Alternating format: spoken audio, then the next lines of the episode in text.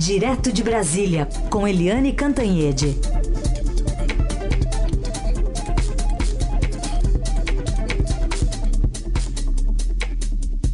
Oi, Eliane, bom dia. Bom dia, Heisen, Carolina, ouvintes. Bom dia, Eliane. Começar falando então sobre esse levantamento aqui de segurança pública, né? Colocando uh, uma queda do crime violento em 57% do estado. Itanhaém, no litoral, tem o pior índice e Vinhedo, no interior paulista, o melhor. Uma cidade, inclusive, que investe em câmeras de segurança, na educação. Agora, como é que isso a gente também analisa no âmbito eh, nacional? Olha, uh, o crime violento em São Paulo cair 57% é um show, né? É um parabéns para a polícia de São Paulo, parabéns para as políticas de combate ao crime. Isso é super importante porque um dos grandes problemas do Brasil nesse momento é exatamente o excesso de violência, violência fora de controle nos centros urbanos, nas áreas metropolitanas, enfim, é uma um horror. Mas, ao mesmo tempo, os dados mostram, os dados oficiais mostram que está ocorrendo é, um aumento na morte de pessoas envolvidas em operações policiais. A gente viu é, que, segundo os dados é, oficiais, é, como eu estou falando aqui, é, 8% foi o aumento de mortes no primeiro trimestre desse ano em São Paulo em relação ao ano passado. Isso eu estou falando de pessoas civis, enfim, envolvidos em operações policiais. O aumento no Brasil inteiro foi de 18% e no Rio de Janeiro tem uma coisa assim chocante é, morreram é, 434 pessoas nesse primeiro trimestre, um que é o recorde em 20 anos, desde 1998. A gente, é, só para comparar, em 1998, é, morreram em operações policiais, em, como resultado de operações policiais, 76 pessoas é, no Rio de Janeiro. 76. Agora em 2019 são 434. Então, não é para combater a violência, você não cria mais violência, tem que ter cuidado com isso. Agora, eu achei importante, voltando aí à questão da redução da criminalidade em São Paulo, porque, hum, segundo o Instituto Sou da Paz, o risco de sofrer um crime violento caiu em 79 dos 139 municípios paulistas. Isso é realmente para a gente aplaudir, né?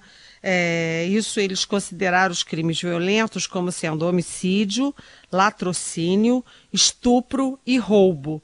Né? É, isso é enfim, uma tendência, não é apenas um dado é frio, um corte, uma fotografia, mas é uma tendência e a gente torce para que isso seja verdade, que isso seja verdade como tendência, mas que não signifique que os policiais tenham licença para matar, porque uh, a gente tem um ambiente político muito propício aí aí a vontade, né, aquele é, comichão para matar com mais facilidade, porque o presidente Jair Bolsonaro, primeiro compromisso de campanha que ele é, ratificou depois de eleito, depois de tomar posse, foi a flexibilização das armas, ou seja, é, o, o, a posse é, de armas foi flexibilizada segundo o projeto dele, agora falta votar no Congresso.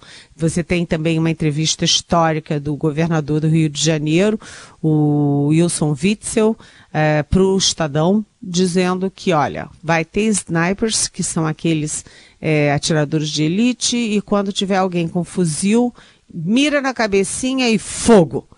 Sabe, o Brasil não tem pena de morte é, tem um fuzil, prende o sujeito e seja duro. É preciso endurecer sim o combate ao crime, como? Endurecer sim com leis mais duras, como o pacote do, do ministro da Justiça Sérgio Moro prevê. Endurece as leis, né, garante que elas sejam cumpridas e que seja realmente punido quem é, enfim, os criminosos sejam, a, endureça a punição aos criminosos. Cadeia neles, tempo de cadeia é, rígido, é, as condições nas cadeias, é, essa coisa de levar celular, de receber qualquer um, tudo isso é, tem sido feito e eu acho importante que seja feito mesmo. E o pacote do Sérgio Moro que avance no Congresso. Mas sair matando as pessoas, mesmo que seja bandido, isso não é boa coisa, não é bom sinal. Então, o fato positivo é criminalidade caindo, muito bom. É, a outra coisa, aumento de mortalidade de civis em operações policiais. Isso é muito ruim. Vamos equilibrar as coisas para que o país vire um país melhor. Tudo bem, até o Silvio Santos cobrou do presidente isso, falou de virar um faroeste, né? Isso falou ontem na entrevista exibida pelo SBT, né, Helene? Pois é, faroeste, quer dizer, todo mundo armado, todo mundo atirando, bala perdida para tudo quanto é lado. Não, gente, não. As polícias, a polícia de São Paulo, por exemplo, é muito bem capacitada, mais bem capacitada do país. É, vamos cuidar bem do treinamento da polícia, vamos sim endurecer o jogo. Agora, sair matando as pessoas à torta e direito, não. Hum. Aí você tem aqueles efeitos colaterais. O músico que está indo para uma festinha infantil com a família dele morre com nove tiros e o carro dele é atingido por 80 tiros. Por quê? Porque basta o sujeito não parar o carro, sair atirando? Realmente, isso não. Bom, vamos falar de outro tema também importante do fim de semana, que foi destacado pelo Estadão. A gente viu durante a semana ser divulgada a pesquisa do IBGE mostrando o aumento do desemprego no primeiro trimestre. Questão é que tem vagas, né, Eliane? Mas às vezes não há o preenchimento. Eu achei essa reportagem do Estadão, aliás, o Estadão está indo muito bem, né? Porque a gente está citando a manchete de hoje e a manchete de ontem. O Estadão foi muito bem no fim de semana. Essa matéria, essa, essa manchete de ontem, o título é Há vagas, faltam profissionais. Aí a gente imediatamente vai ler. Por quê?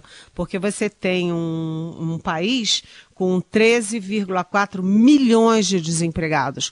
São, me parecem, 13%, quase 13% da população ativa, é, população economicamente ativa, sem emprego, ou seja, um desemprego galopante, né, horroroso, é, tenebroso, mas o Estadão detecta que há vagas, sim, em algumas áreas específicas, áreas de tecnologia da informação, né, é, a expectativa, segundo a matéria, e que podem ser abertos até 70 mil postos de trabalho por ano entre 2019 e 2024.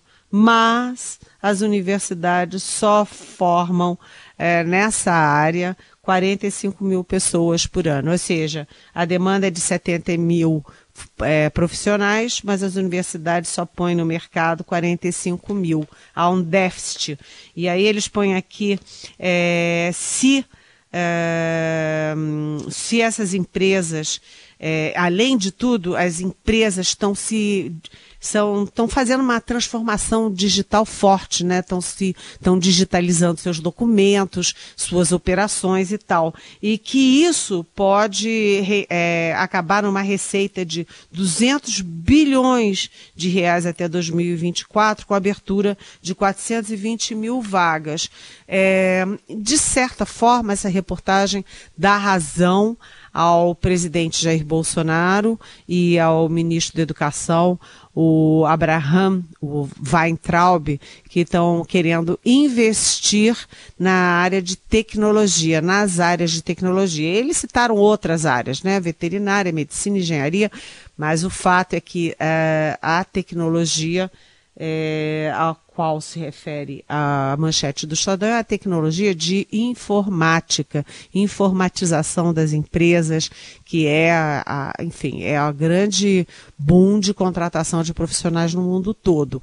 Essa mudança né, na, na, no ambiente é, empresarial.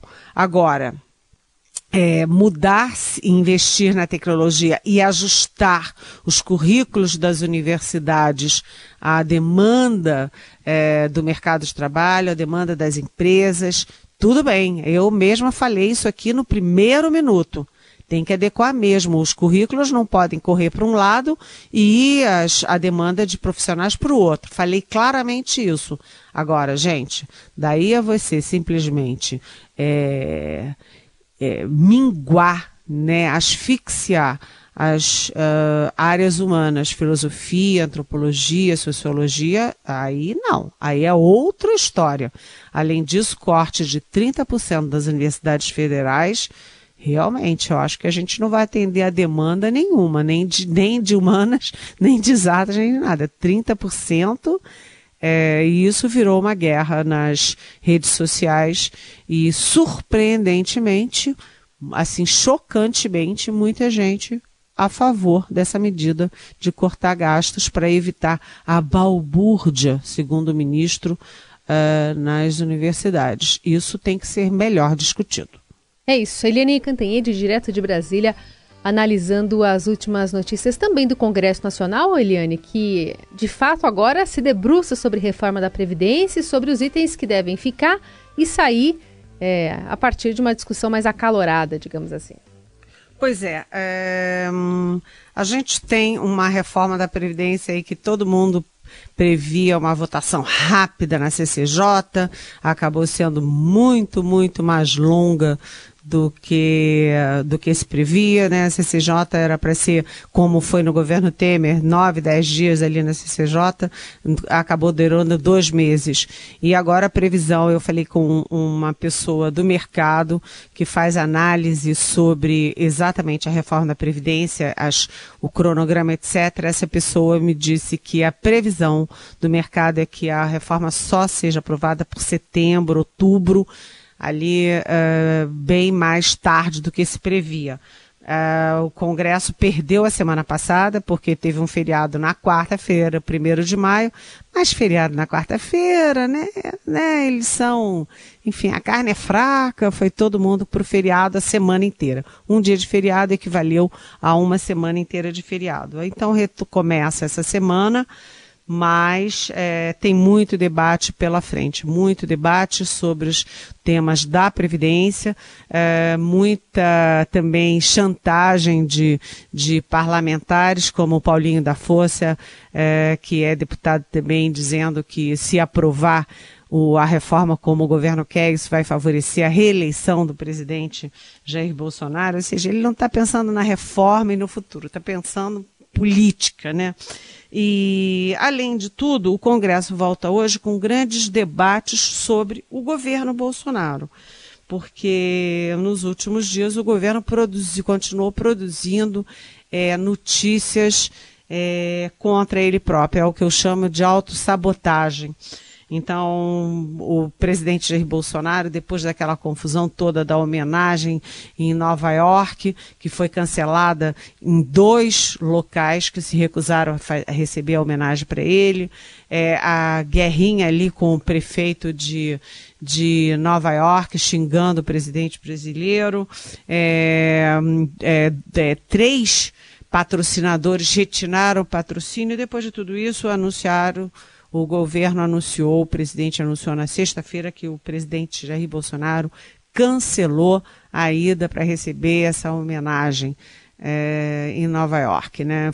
O que era para ser uma coisa positiva para o presidente, porque ele ia receber a mesma homenagem que o Lula recebeu, que o Fernando Henrique recebeu, uh, de personagem do ano da Câmara de Comércio Brasil-Estados Unidos, acabou sendo contra ele, o que era uma coisa legal, ficou uma coisa ruim.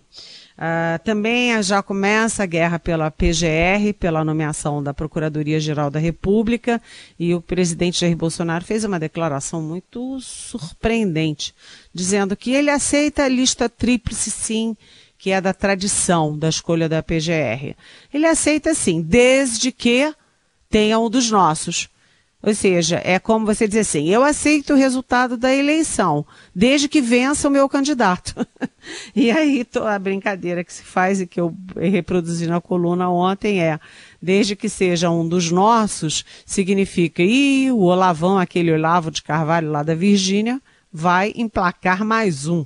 Né? A, aliás, continua a guerra do, dos Olavetes, principalmente pelas redes sociais, e agora o foco não é só o ministro, só o vice-presidente Hamilton Mourão, mas também o secretário de governo, que também é um general de quatro estrelas.